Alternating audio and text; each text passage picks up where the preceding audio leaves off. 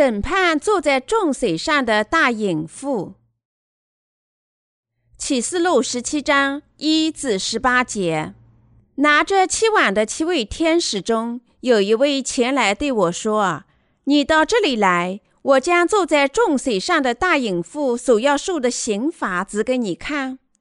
地上的君王与他行淫，坐在地上的人喝醉了他淫乱的酒。”我被圣灵感动，天使带我到旷野去，我就看见一个女人骑在朱红色的树上，那树有七头十角，遍体有亵渎的名号。那女人穿着紫色和朱红色的衣服，用金子、宝石、珍珠为装饰，手拿着金杯，杯中盛满了可憎之物，就是她淫乱的污秽。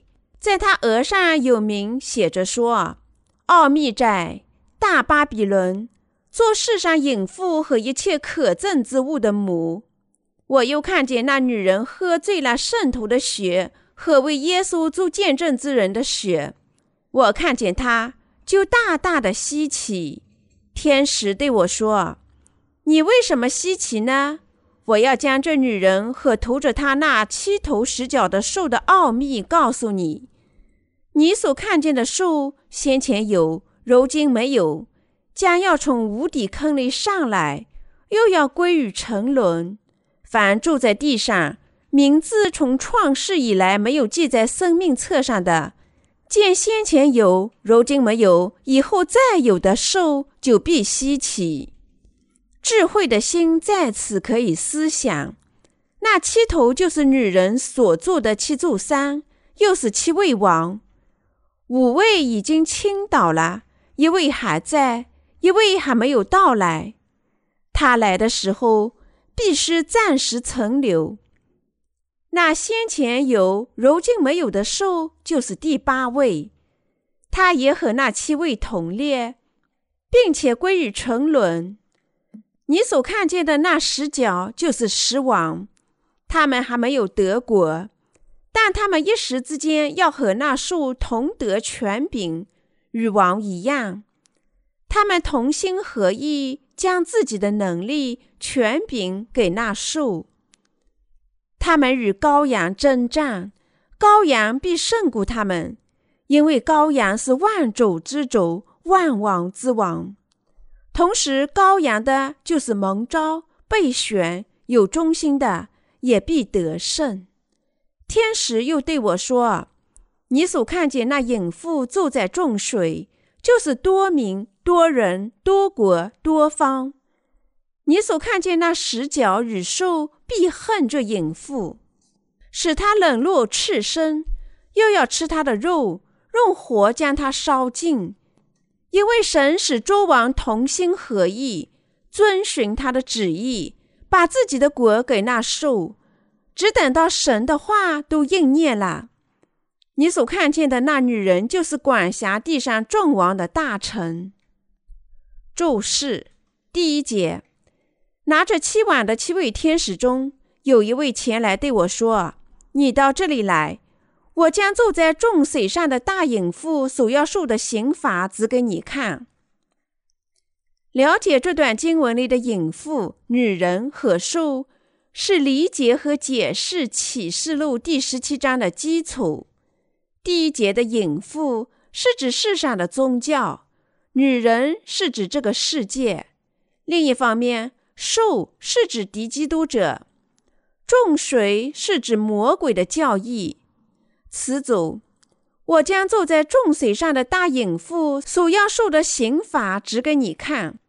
告诉我们，神将审判那些住在撒旦众多教义上的世界宗教。第二节，地上的君王与他行淫，住在地上的人喝醉了他淫乱的酒。淫乱是指爱这个世界以及世上万物超过爱神自己，为世上的东西做偶像，并像神一样崇拜和敬爱，事实上都是淫乱。短语“地上的君王与他行淫”是指世界的领袖们沉醉在世俗的宗教之中，所有世俗之徒也都因世俗的宗教罪孽而沉醉了。第三节，我被圣灵感动，天使带我到旷野去，我就看见一个女人骑在朱红色的兽上，那兽有七头十角，遍体有亵渎的名号。短语：一个女人骑在朱红色的兽上，告诉我们这个世界的百姓。会联合敌基督者的心，并杀戮圣徒。他告诉我们，世人将最终变成神的仇人，受命令从事敌基督者的工作。兽就是反对神的敌基督者。敌基督者统治了使徒的君王，他还统治了天下的使徒国家。出于傲慢，敌基督者会毫不犹豫地亵渎神。口出狂言，他甚至出言称自己是神或者耶稣。他会将自己提得像神那样高，因此他的能力触及并统治全世界所有的君王和所有的国民。短语：那兽有七头十角，七头指这个世界上的七位君王，十角指全世界各国。第四节，那女人穿着紫色和朱红色的衣服，用金子、宝石、珍珠为装饰，手拿着金杯，杯中盛满了可憎之物，就是他淫乱的污秽。短语：那女人穿着紫色和朱红色的衣服，用金子、宝石、珍珠为装饰。告诉我们，世俗的宗教因为敌基督者而诡计多端，会将敌基督者看成是他们的王，因此他们认为将那些与他们作对的人判处死刑是正当的，而且还会通过行为来反对圣徒贯彻他们的思想。为了将这个世界装饰成永恒幸福的王国。他们会用世俗的金子、宝石和珍珠将自己打扮得漂漂亮亮，但是他们最感兴趣的就是生活在这个世界上时，肉体能获得多大的快乐。因为当神看待世上的百姓时，他会看到一个充满污秽的罪孽的世界，所以他们在神的面前全部都是可憎之物。第五节。在他的额上有名写着说：“奥秘在大巴比伦，做世上隐妇和一切可憎之物的母。”虽然世界上的宗教百姓会竭力将自己装饰成一位王后，事实上，他们作为隐妇被展示出来。一方面，他的名字大巴比伦向我们展示了这位隐妇的高傲、盲目崇拜和好斗的性格。另一方面，“母”这个词表示历史上敌基督者和所有的力量都源自世界本身。这个世界是各种偶像崇拜和堕落的根源。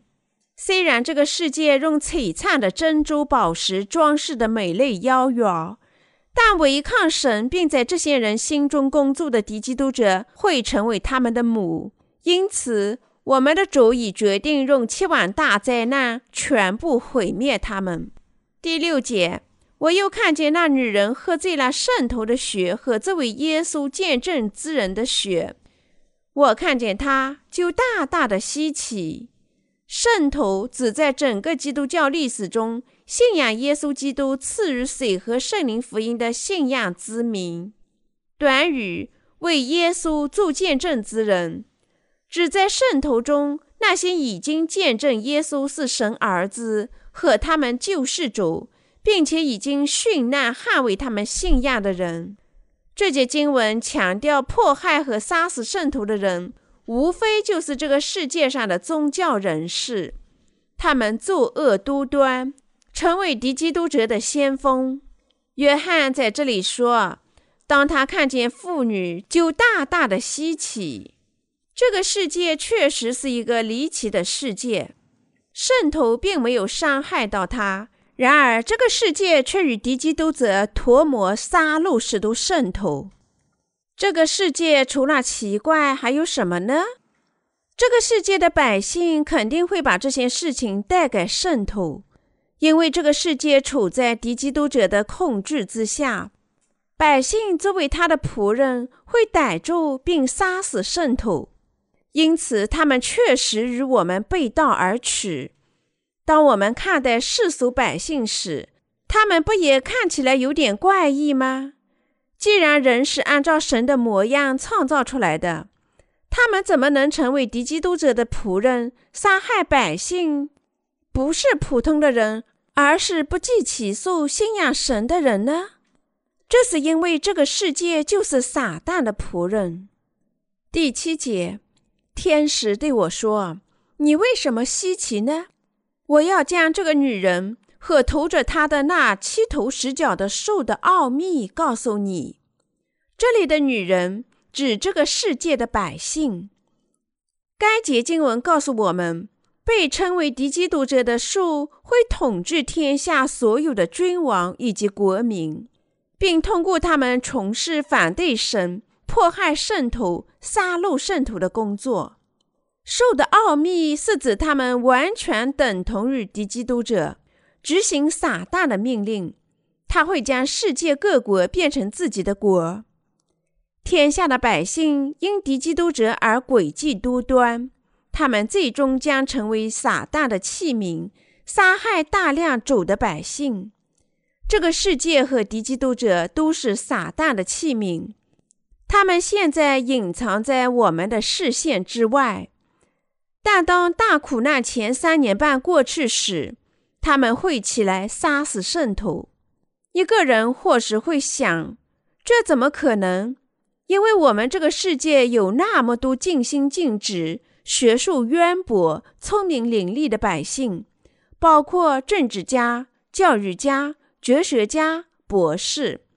但是因为这个世界与敌基督者共谋，所有的事情。包括杀戮圣徒都是有可能的，因此这个世界屈服敌基督者和杀戮圣徒，才是揭开敌基督者奥秘的关键。第八节，你所看见的树，先前有，如今没有，将要从无底坑里上来，又要归于沉沦。凡住在地上，名字从创世以来没有记在生命册上的。见先前有，如今没有，以后再有的受，就必稀奇。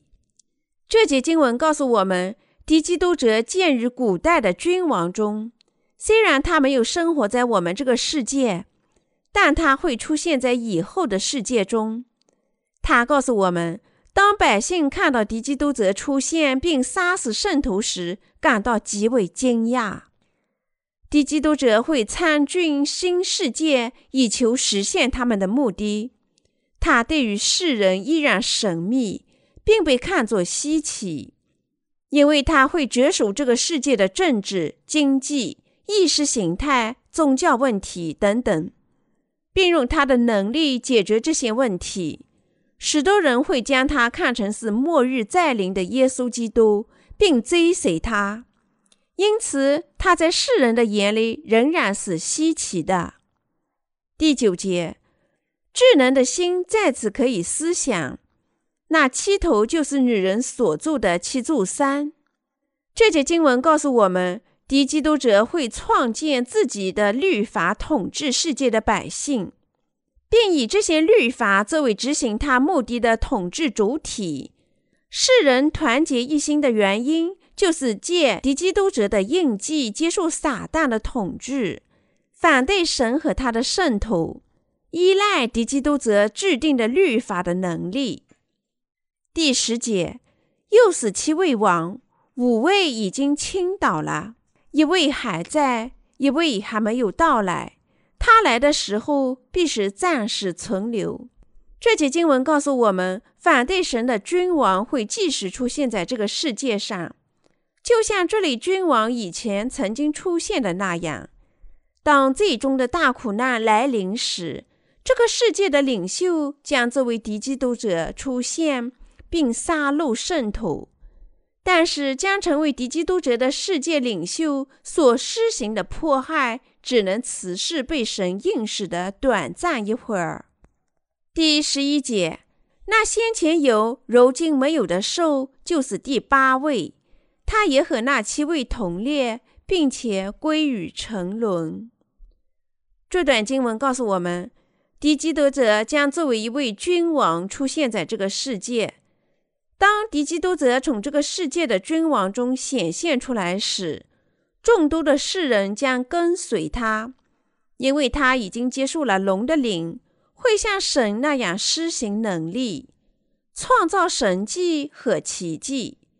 神的仆人和信徒也会被敌基督者杀害，但所有这些事情只能此事神所允许的短暂一会儿。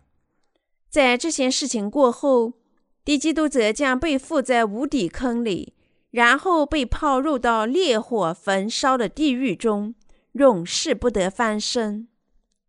第十二节，你所看见的那十角就是十王，他们还没有得国，但他们一时之间要和兽同得权柄、欲望一样。这节经文告诉我们，十国将联合他们的能力统治整个世界。如此联合起来的十国，将和敌基督者一道挥舞着他们统治这个世界的能力。但这节经文还告诉我们，世界上的这些君王还没有领受过敌基督者统治的王国。但在不久的未来，天下这些君王将与兽一起，作为黑暗的君王，统治短暂的一会儿。他们的统治不会太长久，他们在黑暗的领土上只能统治很短的时间。第十三节。他们同心合意，将自己的能力、权柄给那兽。当时间到来时，这个世界的君王会把他们所有的能力和权柄都传给敌基督者。